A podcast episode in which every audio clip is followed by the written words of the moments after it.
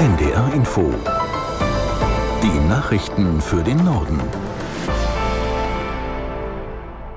Um 10 Uhr mit Beate Rüsapp.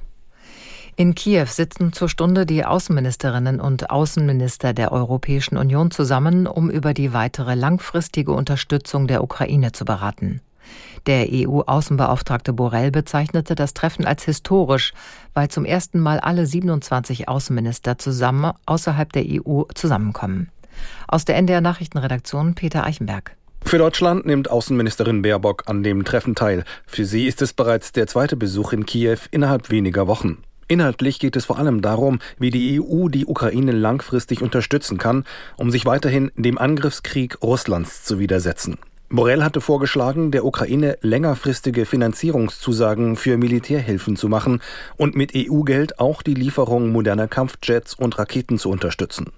Insgesamt geht es dabei seinen Angaben zufolge um 5 Milliarden Euro pro Jahr bis 2027. Auch die EU-Beitrittsperspektive für die Ukraine dürfte erneut zur Sprache kommen.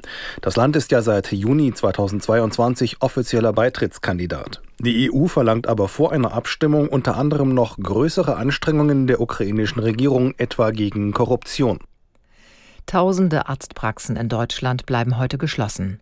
Die niedergelassenen Ärztinnen und Ärzte protestieren damit gegen die Politik von Gesundheitsminister Lauterbach. Weil Gelder gekürzt worden seien, könnten viele ihre Patienten nicht mehr so versorgen, wie sie wollten, beklagte der Bundesvorsitzende des Berufsverbands Virchow Bund Heinrich im Morgenmagazin von ARD und ZDF. Er verwies unter anderem darauf, dass eine Regelung gestrichen wurde, die den Praxen finanzielle Anreize für die Aufnahme neuer Patienten gegeben hatte. Ja, wir protestieren heute gegen die Sparmaßnahmen und Leistungskürzungen, die der Minister hier über unsere Patientinnen und Patienten bringt. Er hat ja wichtige Regelungen am Anfang des Jahres zurückgenommen und die Patientinnen und Patienten merken jetzt, dass die Termine immer rarer werden und wir fordern, dass diese Regelungen wieder zurückgeführt werden auf das, was vorher war. Das ist das Mindeste. Aber im Grunde fordern wir die Endbudgetierung unserer Leistungen, damit wir endlich unsere Patientinnen und Patienten wieder so versorgen können, wie wir das wollen. Der Bundesvorsitzende des Virchow-Bundes, Heinrich. In der Diskussion über die steigende Zahl der Flüchtlinge hat SPD-Fraktionschef Mützenich Vorwürfe der Union zurückgewiesen, die Ampelkoalition unternehme zu wenig. Migration sei eine Jahrhundertaufgabe, sagte Mützenich der Augsburger Allgemeinen. Aus der NDR Nachrichtenredaktion Ulf Hilbert. Gegen unerlaubte Einwanderung gebe es nicht das eine Werkzeug, das alle Probleme löse, so der SPD-Fraktionsvorsitzende. Und schon gar nicht eine fiktive Begrenzungszahl, wie sie etwa CSU-Chef Söder fordere. Mützenich bekräftigte, dass Bundeskanzler Scholz bei der Bewältigung der Probleme Deutschlands auch die Union und deren Fraktionsvorsitzenden Merz einbinden werde. CDU-Generalsekretär Linnemann warf Scholz dagegen vor, sein Gesprächsangebot zum geplanten Deutschlandpakt nicht ernst zu meinen.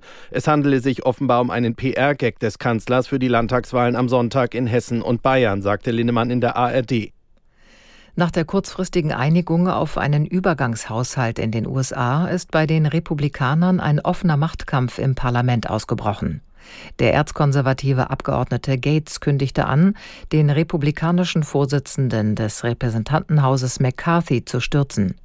McCarthy hatte einen Übergangshaushalt zur Abstimmung gebracht, den Erzkonservative in seiner Partei weitgehend ablehnen. Der Haushalt passierte mit den Stimmen der Demokraten den Kongress. Damit konnte ein sogenannter Shutdown im letzten Moment verhindert werden. Nach dem Feuer in einer Diskothek in Murcia in Südspanien werden noch mehrere Personen vermisst. Der Brand hatte sich gestern früh auf zwei weitere Clubs ausgebreitet. Mindestens 13 Menschen kamen nach Angaben des Bürgermeisters ums Leben. Die Brandursache ist unklar.